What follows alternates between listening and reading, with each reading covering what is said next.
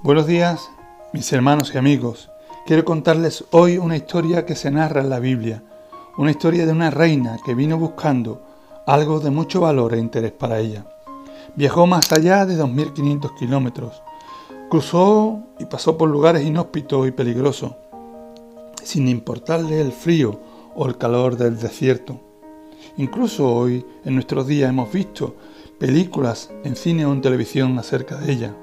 Esta historia que quiero contarles se encuentra en el libro de Reyes capítulo 10. La reina de Saba. Esta reina fue a ver a Salomón después de oír hablar de su sabiduría. Ella no conocía al Dios de los hebreos, pero estaba intrigada por el resplandor espiritual de su rey. Oyó hablar de la fama que Salomón había alcanzado por el nombre del Señor percibió que la fe de, Salomón influenciaba hasta en los más mínimos detalles su forma de vivir y de administrar su reino. Y ella declaró con estas palabras que el Dios de Salomón era de quien provenía todo. Y dijo al rey, verdad es lo que oí en mi tierra, de tus cosas y de tu sabiduría, pero yo no lo creía hasta que he venido y mis ojos han visto que ni aún se me dijo la mitad. Es más tu sabiduría y tu bien que la fama que yo había oído. Bienaventurados tus hombres, dichosos estos tus siervos, que están continuamente delante de ti y oyen tu sabiduría. Jehová tu Dios sea bendito, se agradó de ti para ponerte en el trono de Israel, porque Jehová ha amado siempre a Israel, te ha puesto por rey para que hagas derecho y justicia.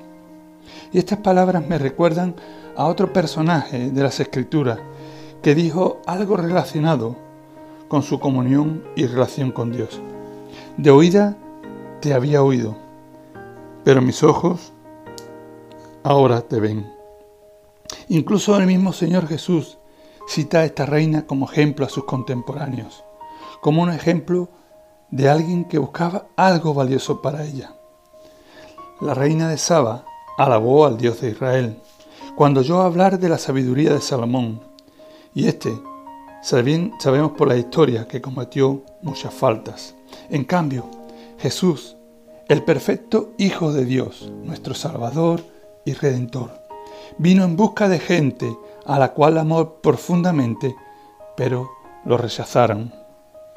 Jesús nos describe en Mateo capítulo 12, versículo 42, esta actitud de Israel y de los líderes religiosos que no reconocían la verdad a pesar de tenerla delante. Ellos tenían al Hijo Eterno de Dios ante sus ojos. Sin embargo, no creían a la grandeza de su persona. Rehusaban recibirlo. Jesús les recuerda, ella vino de los confines de la tierra. Con esta frase quería hacerles entender que esta mujer extranjera tenía sed de verdad y sabiduría. Si la reina de Saba buscó a Salomón y el esplendor de su reino tan diligentemente, ¿cuánto más nosotros, los cristianos, debemos buscar hoy a Jesús y la gloria de su reino? ¿Deseas conocerlo realmente? ¿Escuchaste hablar de Jesús o sigues escuchando hablar de Jesús sin creer en Él? Ponte en marcha, hermano y amigo, en este nuevo año. Ve a Jesús, dedica tiempo con Él y con su palabra. Así podrás experimentar que Él sobrepasa todo lo que tú podrías imaginar. Podrás experimentar la grandeza de su persona y su obra en tu vida.